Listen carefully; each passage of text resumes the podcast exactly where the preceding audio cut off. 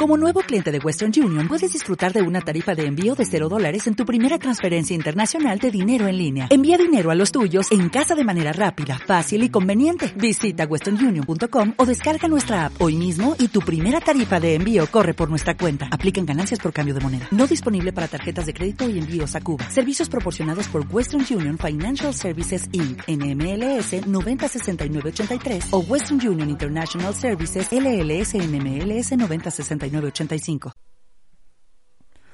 Hola, muy buenas. Yo soy el Padre Antonio y te mando un fuerte abrazo donde quiera que estés. Vamos a cambiar un poco la dinámica de los podcasts que vamos empezando y vamos a intentar hacerlo de la siguiente manera. El domingo a primera hora o el sábado por la tarde te voy a estar compartiendo eh, las lecturas y una breve reflexión de domingo que nos corresponda y de las fiestas que pues nos vayan que vayan pasando a lo largo de este año y de los años que esto pueda llegar a durar. Y los lunes vas a escuchar pues un tema de interés, esa charla que ya quedamos que vamos a compartir cada semana. ¿Te parece bien? Pues bueno, si te quieres quedar te doy las gracias. Vamos a escuchar las lecturas, primera y segunda, y el Evangelio. Del profeta Isaías. En otro tiempo humilló el Señor la tierra de Zabulón y la tierra de Neftalí, pero luego ha llenado de gloria el camino del mar, el otro lado del Jordán, Galilea de los gentiles. El pueblo que caminaba en tinieblas vio una gran luz, habitaba en tierra y sombras de muerte, y una luz les brilló. Acreciste la alegría, aumentaste el gozo, se gozan en tu presencia como gozan al cegar, como se alegran al repartirse el botín. Porque la vara del opresor, el yugo de su carga, el bastón de su hombro, los quebrantaste como el día de Madián. De la primera carta a los Corintios. Os ruego, hermanos, en nombre de nuestro Señor Jesucristo, que digáis todos lo mismo, y que no haya divisiones entre vosotros Estad bien unidos con un, con un mismo pensar y un mismo sentir. Pues, hermanos, me he enterado por los de Chloe que hay discordias entre vosotros. Y os digo esto porque cada cual anda diciendo, yo soy de Pablo, yo soy de Apolo, yo soy de Cefas, yo soy de Cristo. ¿Está dividido Cristo? ¿Fue crucificado Pablo por vosotros? ¿Fuisteis bautizados en el nombre de Pablo? Pues no me envió Cristo a bautizar, sino a anunciar el Evangelio, y no con sabiduría de palabras, para no hacer ineficaz la cruz de Cristo. Del Evangelio según San Mateo. Al enterarse Jesús que habían arrestado a Juan, se retiró a Galilea Dejando Nazaret se estableció en Cafarnaún, junto al mar, en el territorio de Zabulón y Neftalí, para que se cumpliera lo dicho por medio del profeta Isaías. Tierra de Zabulón y tierra de Neftalí, camino del mar, al otro lado del Jordán, Galilea de los gentiles. El pueblo que habitaba en tinieblas vio una luz grande. A los que habitaban en tierra y sombras de muerte una luz les brilló. Desde entonces comenzó Jesús a predicar diciendo, Convertíos, porque está cerca el reino de los cielos. Paseando junto al mar de Galilea, vio a dos hermanos, a Simón, llamado Pedro, y a Andrés, que estaban echando la red en el mar, pues eran pescadores.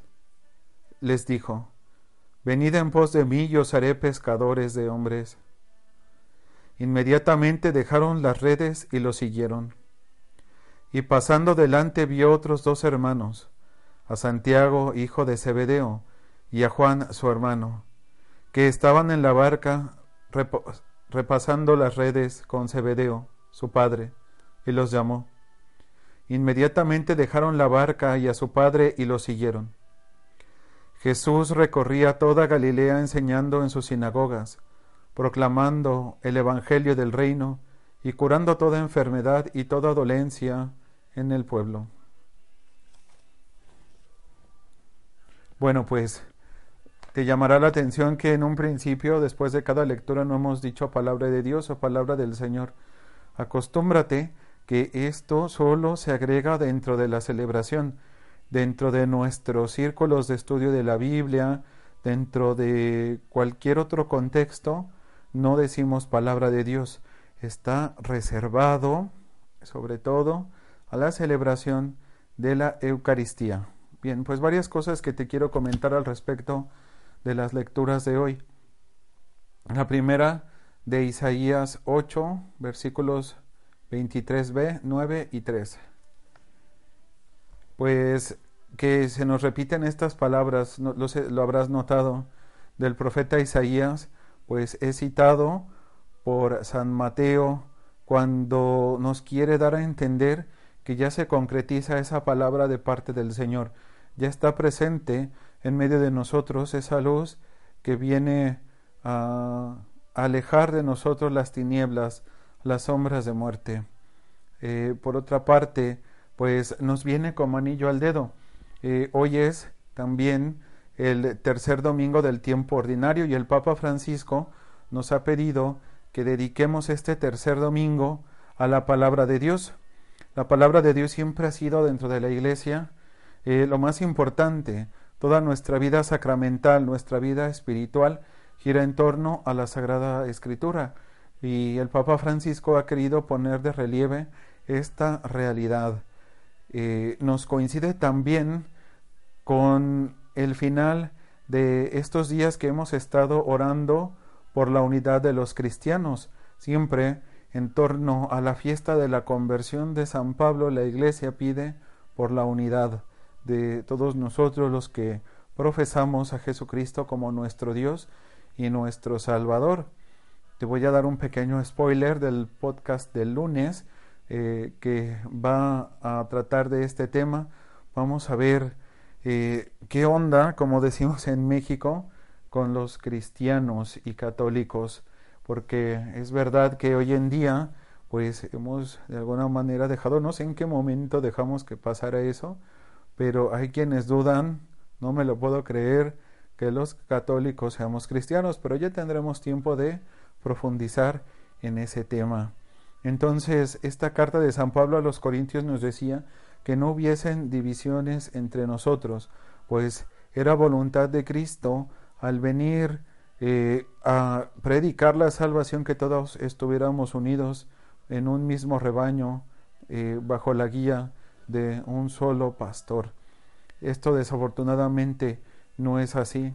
Estamos muy divididos, inclusive muchas veces entre nosotros como Iglesia Católica nos es muy complicado eh, ponernos de acuerdo. Eh, en este sentido, pues es muy importante eh, pues buscar ese equilibrio entre la verdad que buscamos. Acuérdate que no se trata de mi verdad o tu verdad, sino de que tú y yo juntos salgamos juntos a buscar la verdad, esa verdad que solo nos puede ser revelada en Jesucristo el Señor. ¿Ok? Muy bien, pues quiero tomar eh, como reflexión también este llamado que decimos en Latinoamérica, aquí en España se dice llamada, pero la idea es esa, pues cómo el Señor va llamando a los que Él quiere. Es que muchas veces nosotros pensamos que hemos decidido estar en este camino de seguimiento al Señor cuando realmente es Él quien nos llama cada día a la conversión, quien nos hace conscientes de que le necesitamos. Vemos la llamada de Pedro, de Santiago, de Juan, de Andrés. Vemos cómo, pues, cuando son llamados por el Señor, eh, lo dejan todo. Y bueno, pues, te decía desde el principio que vemos concretizada esta promesa del Señor que se nos venía anunciando desde el profeta Jeremías. Vemos cómo, em, cómo el Señor, pues Mateo nos da aquí al final de este Evangelio un resumen de su vida, pues cómo pasa haciendo el bien a todos, cómo pasa sanando toda dolencia, toda enfermedad espiritual y física. Em, yo te quiero invitar el día de hoy, pues a poner tu fe en el Señor, pues a decirle sí cada día.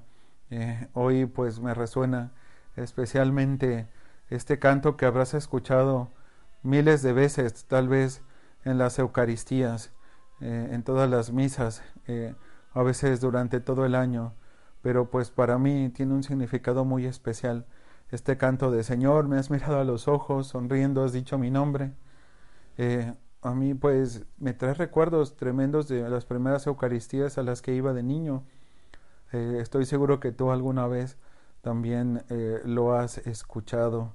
Pues vamos a encomendarnos a la Virgen María, que ella nos consuele en cada momento de dificultad, que ella nos ayude a decirle sí al Señor sin titubear y que no tengamos miedo de dejar todo atrás.